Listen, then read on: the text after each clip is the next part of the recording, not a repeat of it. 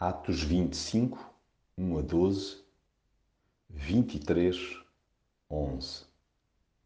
Então Paulo disse em sua defesa: Eu não cometi qualquer falta, nem contra a lei judaica, nem contra o templo, nem contra o imperador. Então Festo, para agradar aos judeus, perguntou a Paulo: Queres ir a Jerusalém para seres lá julgado por mim a respeito destas coisas? Paulo respondeu: Estou diante do tribunal do imperador romano, onde devo ser julgado. Não fiz mal nenhum aos judeus, como tu sabes muito bem. Se de facto sou culpado ou se fiz alguma coisa que mereça a pena de morte, estou pronto a morrer. Mas se o que dizem contra mim não é verdade, ninguém me pode entregar aos judeus. Portanto, apelo para o imperador. Então Festo, depois de conversar com os seus conselheiros, disse: Apelaste para o imperador? Irás ao imperador. Custa muito ser alvo de queixas rancorosas ou esquemas intriguistas.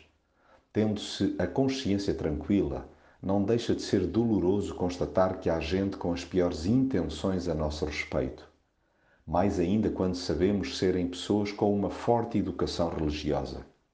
É difícil meter na cabeça que existam corações que prefiram eliminar-nos a amar-nos.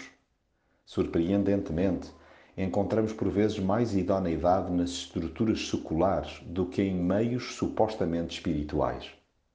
Não há que baixar os braços nessas circunstâncias, antes sublinhar a certeza de nada se ter feito diante de Deus e dos homens para colher tão viscerais reações.